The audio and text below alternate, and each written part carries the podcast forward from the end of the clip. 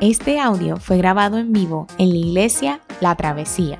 Nos alegra que puedas utilizar este recurso y esperamos que sea de bendición. Queremos que sepas que es nuestra más profunda convicción que no importando cuán útil sea esta grabación, nunca podrá sustituir la experiencia de pertenecer a una iglesia local.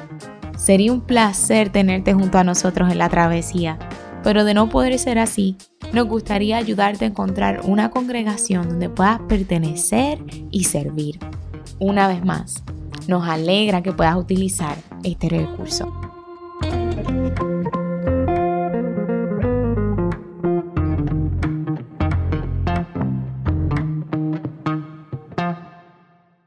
buenos días a todos, familia de la travesía. Qué, qué bendición poder estar este domingo en la mañana reunidos y así juntos poder adorar y bendecir el nombre del Señor y compartir la palabra de Dios. Hemos estado trabajando una serie de sermones basadas en el libro de los Salmos. La intencionalidad es que los salmos nos conduzcan en medio de estos tiempos difíciles, estos tiempos de miedo, de adversidad, y nos conduzcan a expresar nuestras emociones de la mejor manera posible delante del Señor, delante de su presencia. Y hoy vamos a tocar un salmo que es clasificado como un salmo de lamento, un salmo donde expresa la angustia, la aflicción por una temporada difícil, por una temporada de aflicción y de adversidad. Es interesante porque nuestra sociedad, hija de la ilustración, busca con arrogancia poder explicar todo fenómeno de la sociedad y su medio ambiente. Pero cada vez que reflexionamos sobre el sufrimiento y el dolor, todos esos argumentos se caen al suelo. No hay razonamiento para poder explicar o justificar el hecho del dolor, de la aflicción, del sufrir, del dolor.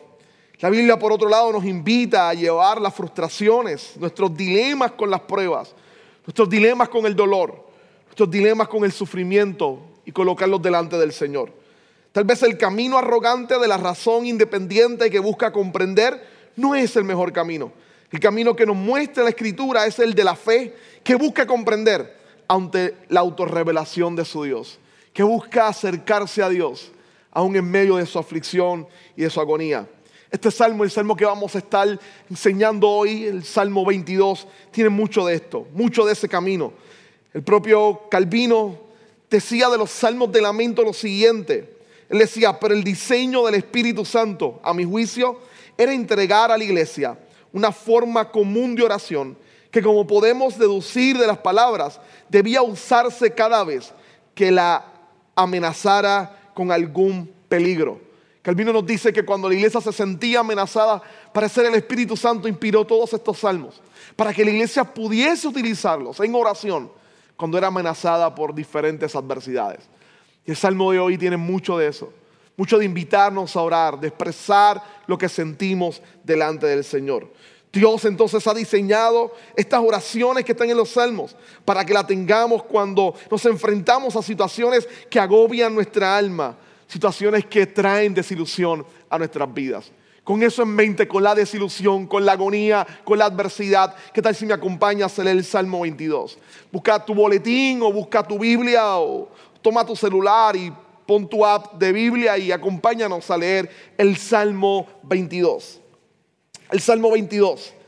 Dice así la palabra del Señor, en el nombre del Padre, del Hijo y del Espíritu Santo. Amén. Al director musical, sígase la tonada de la sierva de la aurora, Salmo de David. Dios mío, Dios mío, ¿por qué me has abandonado? Lejos estás para salvarme, lejos de mis palabras de lamento. Dios mío, clamo de día y no me respondes. Clamo de noche y no hallo reposo. Pero tú eres santo, tú eres rey, tú eres la alabanza de Israel. En ti confiaron nuestros padres. Confiaron y tú los libraste. A ti clamaron y tú los salvaste. Se apoyaron en ti y no los defraudaste. Pero yo, gusano soy y no hombre. La gente se burla de mí. El pueblo me desprecia. Cuantos me ven se ríen de mí lanzan insultos, meneando la cabeza. Este confía en el Señor, pues que el Señor lo ponga a salvo, ya que Él se deleita, ya que en Él se deleita, que sea Él quien lo libre. Pero tú me sacaste del vientre materno, me hiciste reposar confiado en el regazo de mis padres. Fui puesto a tu cuidado desde antes de nacer. Desde el vientre de mi madre, mi Dios eres tú. No te alejes de mí, porque la angustia está cerca y no hay nadie que me ayude. Muchos toros me rodean, fuertes toros de Bazán me, me cercan. Contra mí abren sus fauces leones que rugen y desgarran a su presa. Como agua he sido derramado, dislocados están todos mis huesos. Mi corazón se ha vuelto como cera y se derrite en mis entrañas. Se ha secado mi vigor como una teja. La lengua se me pega al paladar. Me has hundido en el polvo de la muerte. Como perros de presa me han rodeado. Me han cercado una banda de malvados. Me han traspasado las manos y los pies. Puedo contar todos mis huesos con satisfacción perversa. La gente se detiene a mirarme. Se reparten entre ellos mis vestidos. Sobre mi ropa echan suerte. Pero tú, Señor, no te alejes. Fuerza mía, ven pronto a mi auxilio. Libra mi vida de la espada, mi preciosa vida del poder de esos perros. Rescátame de la boca de los leones, sálvame de los cuernos de los toros. Proclamaré tu nombre a mis hermanos en medio de la congregación, te alabaré. Alaben al Señor los que le temen. Honrenlo, descendientes de Jacob. Venérenlo, descendientes de Israel. Porque Él no desprecia ni tiene en poco el sufrimiento de los pobres no esconde de él su rostro, sino que lo escucha cuando a él clama. Tú inspiras mi alabanza en la gran asamblea. Ante los que te temen, cumpliré mis promesas. Comerán los pobres y se saciarán. Alabarán al Señor quienes lo buscan. Que su corazón viva para siempre. Se acordarán del Señor y se volverán a Él todos los confines de la tierra. Ante Él se postrarán todas las familias de las naciones, porque el Señor es el, porque del Señor es el reino. Él gobierna sobre las naciones. Festejarán y adorarán todos los ricos de la tierra. Ante Él se postrarán todos los que bajan al polvo, los que no pueden conservar su vida. La posteridad le servirá. Del Señor se hablará a las generaciones futuras. A un pueblo que aún no ha nacido se le dirá que Dios hizo justicia. Palabra del Señor. Este salmo fabuloso y maravilloso, tiene en sus primeros versos una tonada muy desesperante. Está cargado de dolor, de, de, aflicción, de ansiedad, de desesperación.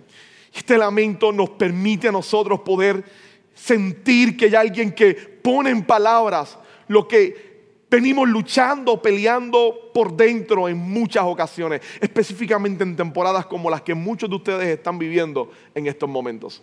Estos primeros versos me recuerdan una de las novelas más importantes del siglo XX. Su autor ha pasado a la fama porque inclusive en nuestra lengua, cada vez que nos encontramos con una situación como la del salmista, cada vez que vemos una situación de tanto sufrimiento, de tanta agonía, de tanta perversidad, decimos o dicen que es una situación kafkiana. Y la idea de decir que es una situación kafkiana proviene del el gran intelectual Franz Kafka este muchacho nacido en Praga, la actual República Checa, de padres judíos y con una gran vida llena de sufrimiento y de aflicción, escribió una novela sumamente interesante, una de las más importantes del siglo XX. Este, él la tituló Metamorfosis. En esta novela, Frank nos dice que empieza con un muchacho que está en su habitación y de la noche a la mañana cuando se despierta al día siguiente está convertido en un insecto. Y poco a poco en la trama vamos a ver su familia desligándose de él. Él está experimentando un proceso de deshumanización y su familia empieza a disasociarse de él, a distanciarse, a dejarlo hasta que culmina la novela. ¿Sabes? Muchos apuntan a que Kafka en, en esta novela logra proyectar toda su vida de dolor y de sufrimiento. Sufrió grandes enfermedades, tuvo grandes dificultades en su hogar y murió muy joven. Murió a los 41 años. Sin embargo, se ha vuelto tan interesante su novela porque la idea de deshumanizar a alguien, de presentar sufrimiento, de simplemente olvidarse de él mientras terminan sus días y las demás personas viven la vida normal, apuntaba prácticamente a lo que la Alemania nazi le haría a su propio pueblo, al pueblo de Franz Kafka. Él lograba mirar como escritor en alemán o escritor alemán, lograba mirar lo que pareciera ser una conducta de la sociedad contra su gente. Incluso podríamos mirar algunos de los grandes discursos de Hitler tomando al pueblo judío y simplemente deshumanizándolos con imágenes de insectos. Una persona que sufre, que proyecta de manera literaria su sufrimiento, pero que no solamente lo logra proyectar en una gran obra, sino que esa obra también empieza a hablar de un sufrimiento que aún no había sucedido, pero que en el futuro se va a dar. El salmista va a hacer exactamente lo mismo.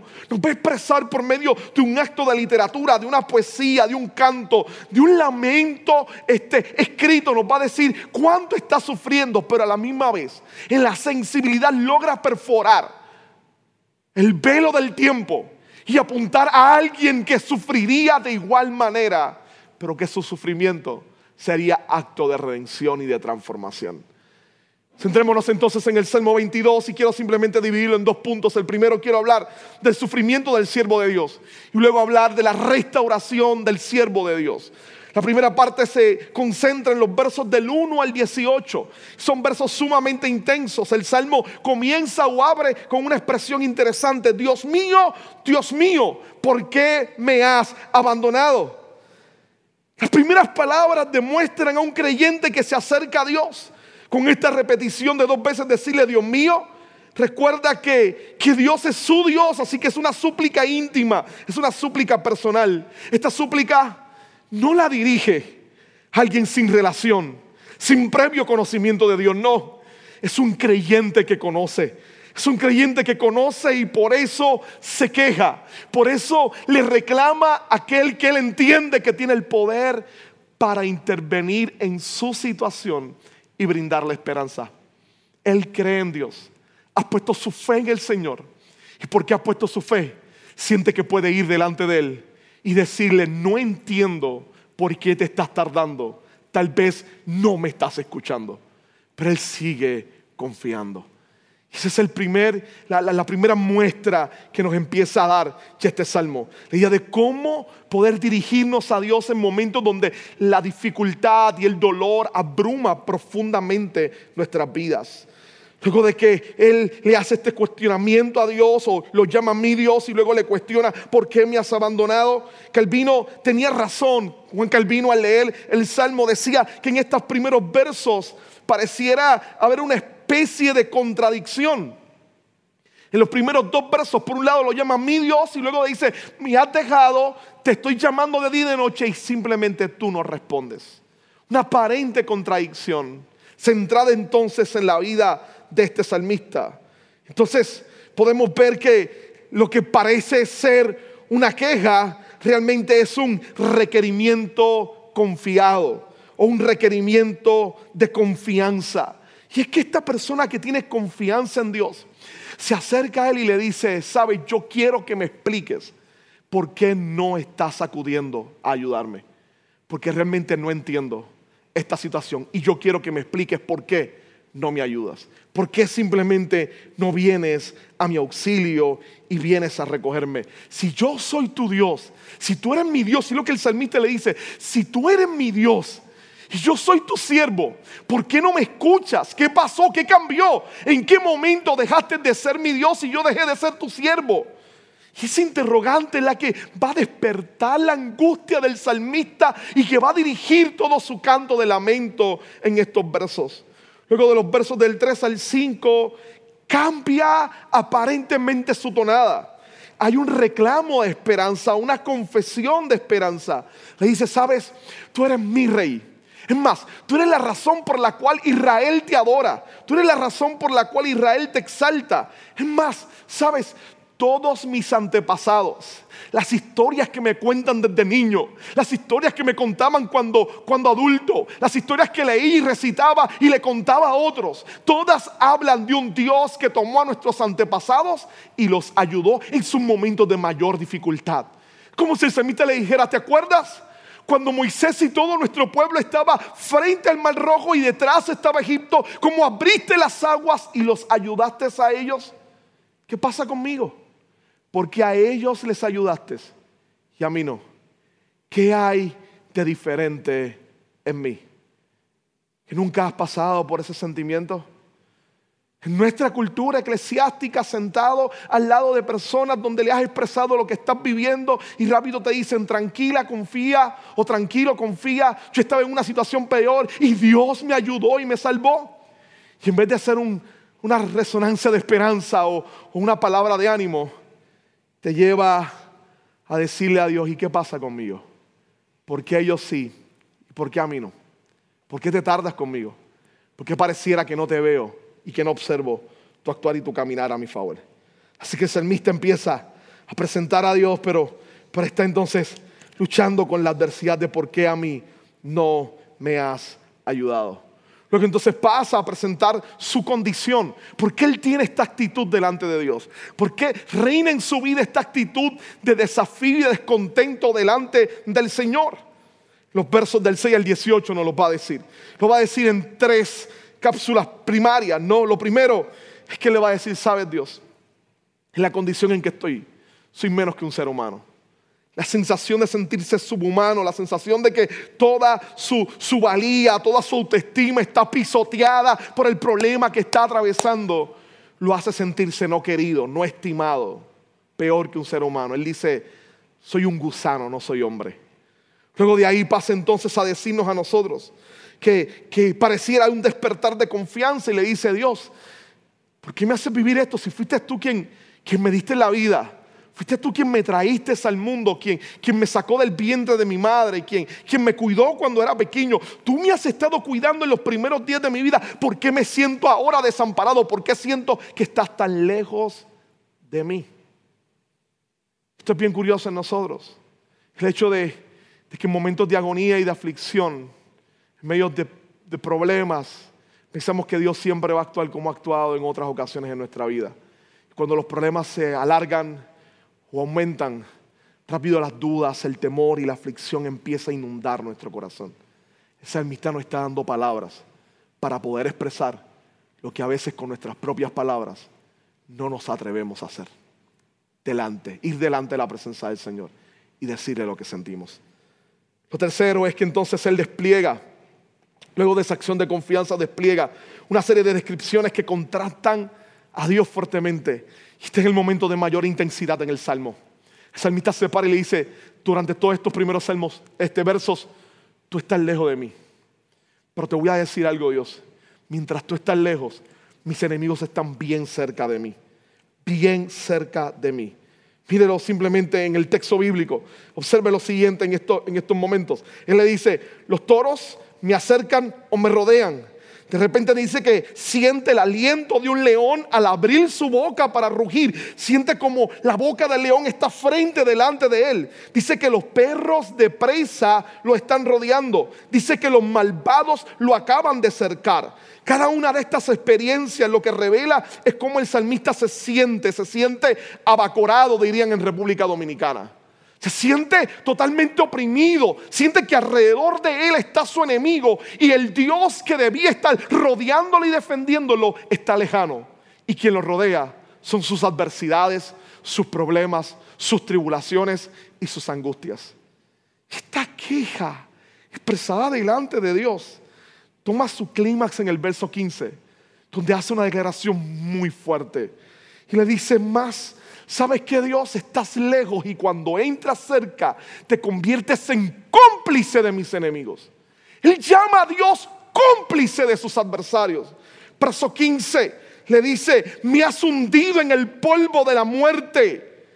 Me has metido ahí, me has colocado en ese lugar. Tu inacción, Dios, te hace, te hace que sienta que eres, que eres cómplice de lo que me está sucediendo está lleno de aflicción. No logra entender su circunstancia y su situación. Estos versos tienen mucho que decirnos, hermanos. Tienen mucho que decirnos. ¿Sabe? Tal vez inclusive el clima en el verso 15 suena fuerte. Y me, está escuchando, me estás escuchando ahí y sientes un poco de incomodidad. ¿Cómo el salmista puede decirle eso a Dios? El salmo nos está dando palabras para poder expresar nuestros sentimientos y emociones. Ahora recuerda, él comienza con una clave muy importante. A quien él se está comunicando, lo considera su Dios, lo considera el rey de su pueblo lo considera el que es digno de adoración. Y por eso es que va delante de Él a suplicarle que lo ayude. Nuestras palabras y los sentimientos escondidos de desilusión y de abandono que a veces no atrevemos a decirlos o expresarlos se expresan en este salmo. Y el salmo está dirigido, inspirado por el Espíritu para que como iglesia podamos tomar de él y poder decirle a Dios, ¿sabes qué Dios? Este salmo expresa cómo me he sentido muchas veces delante de ti. Y hay gracia de Dios para poder hacerlo. Hay libertad de Dios para poder hacerlo. Muchos de nosotros de nuevo no nos atrevemos a expresar nuestros momentos de dolor y de aflicción delante de Dios, nuestros momentos difíciles. Ahora déjame darte un consejo pastoral hoy, en este momento, déjame darte un consejo pastoral. Es más favorable, escucha bien, es más favorable acercarse con sinceridad a Dios, expresando nuestras desilusiones y angustias, que permitir que el frío de la indiferencia congele nuestro corazón. El primero, acercarse a Dios con sinceridad a través de este salmo, siempre hallará respuesta en Dios el segundo, la fría indiferencia experimentará la mortificación de no percibir el cuidado de su Señor. Para el primero es este salmo. Para aquel que desea ser sincero delante de Dios, específicamente en estos momentos que estamos viviendo, donde yo sé que muchos de ustedes la están pasando mal, donde yo sé que muchos de ustedes están en momentos críticos, donde yo sé que muchos de ustedes están desesperados. Este es Salmo es una excelente herramienta para ir delante de Dios y decirle, ¿sabes qué Dios? Siento confusión, siento angustia, siento desilusión. voy a usar el Salmo para decírtelo. Escucha bien, la fe nunca pide tener todo resuelto. No, cuando uno mira la escritura, la fe nunca pide tener todo resuelto. Te invita a confiar a pesar del caos de tu vida. La fe nunca te pide tener todo resuelto. Te invita a confiar a pesar del caos de tu vida. Podemos usar este salmo. Pero cuando lo leas, cuando te acerques a Él, cuando mires las características del Salmo, cuando lo leas en tu casa y en tu tiempo de oración, rápido te darás cuenta de dos cosas. La primera, que le da palabras a tus emociones que no te has atrevido a decirle a Dios. La segunda, encontrarás que muchas de esas palabras hacen resonancia. Hay un eco detrás de ellas que te van a llevar directamente a la cruz. San Agustín, comentando este Salmo, lo que hace es un recorrido por él como si Jesús estuviese hablando. Y su comentario a todo el Salmo 22 es como si el Salmo fueran las palabras, los pensamientos y las emociones no descritas en los evangelios de Jesús mientras está sufriendo. Agustín ve este salmo y apunta al no solamente al siervo de Dios que está sufriendo, sino al siervo con ese mayúscula, el siervo sufriente de Dios que murió por nuestros pecados en la cruz del Calvario. Es ver este salmo en medio de mi agonía y observar la cruz y ver el dolor de la cruz y saber que hay uno que llevó mi sufrimiento en la cruz para que yo pudiera trabajar, para que pudiera resistir, para que pudiera enfrentar el sufrimiento de la vida, porque Él enfrentó un sufrimiento peor que el mío, para que yo tenga libertad en Él. Solo míralo, miren el verso, mira el verso. En el verso 1 Dice, Dios mío, Dios mío, esas son las palabras de Jesús en la cruz.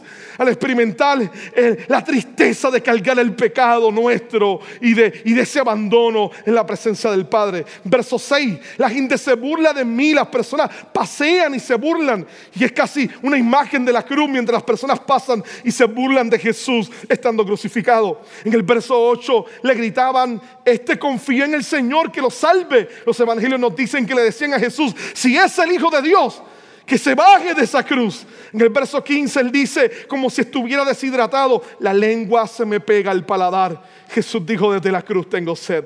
El verso 16, me han traspasado las manos y los pies. Los evangelios nos dicen que las manos y los pies de Jesús fueron clavados al madero el verso 18, toman mis ropas y echan suerte y se las reparten. Y exactamente los evangelios nos van a decir que los soldados hacen eso con la ropa de Jesús.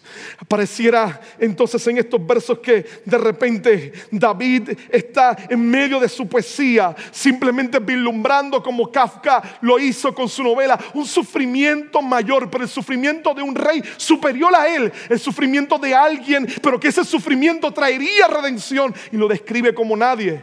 Tal vez pareciera que Dios toma el poema que le dio a David y lo toma como el script para desarrollar todo su plan de redención, para sufrir por nosotros, utilizando como script el poema de alguien que sufrió en el pasado.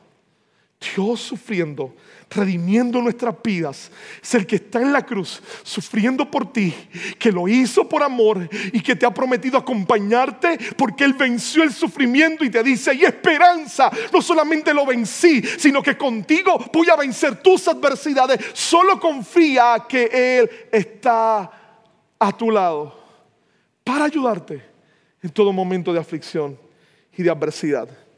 Déjame dar la segunda parte de este sermón rápidamente y es que él empieza a pasar entonces de la, restauración del siervo de Dios, la restauración del siervo de Dios. La temática cambia, es como si el escenario fuera diferente y pasara de un lado a otro. Casi el escenario completo del salmo se siente que cambia, los sentimientos cambian, todo el escenario cambia. Hay fiesta ahora y celebración. Nosotros podemos entender eso en nuestra cultura puertorriqueña. Lo entendemos muy bien. ¿Por qué? Créame, si hicimos una segunda despedida de año en enero, por el enero de los terremotos, yo no me quiero imaginar el fiestazo que vamos a hacer después que el coronavirus este se vaya de nuestro Puerto Rico. Porque nuestra cultura enfrenta la adversidad y cuando la supera, festeja. Eso no viene por una herencia secular, viene por la esperanza de nuestra herencia cristiana de saber que si hemos soportado una aflicción es producto de la misericordia de Dios y eso debe ser festejado. Eso debe ser festejado. Él comienza a celebrar y la narrativa entonces empieza a cambiar. Lo primero es que da una petición de socorro. Ahora le solicita a Dios que le salve, pero esa solicitud viene con una confianza renovada y puesta. Es como si él percibiera mientras describe los sufrimientos que tiene, el sufrimiento de Jesús. Y al ver a Jesús venciendo, es como si dijera, ok, socórreme y sálvame, ven a salvarme. Y esa petición de esperanza cambia la vida de él. Y de aquí en adelante simplemente es alegría, celebración y fiesta. Empieza a adorar en respuesta. La petición de socorro está acompañada de una invitación a adorar. Le dice, alábenlo, honrenlo, venérenlo. Son los verbos que describen esta explosión de adoración. Luego de adorarlo, culmina con una invitación misional. Le dice, sabes Señor, voy a anunciar tu nombre en todos lados. Voy a gritarlo porque tú eres un ayudador. Voy a gritarle al mundo que tú eres diferente, que eres glorioso y poderoso. Voy a decirle al mundo cuán distinto tú eres. Pero ese anuncio al mundo viene con la idea de soñar un mundo distinto, de soñar un mundo diferente. El salmista apunta a un mundo donde los pobres son invitados a un banquete, hasta, hasta saciarse, donde las naciones olvidarán sus conflictos y se unirán en adoración a Dios. Los ricos compartirán con los pobres en la fiesta sin exclusión, sin sentido de superioridad. Incluso se apunta a un pueblo que nacerá y llamará a Dios su justicia.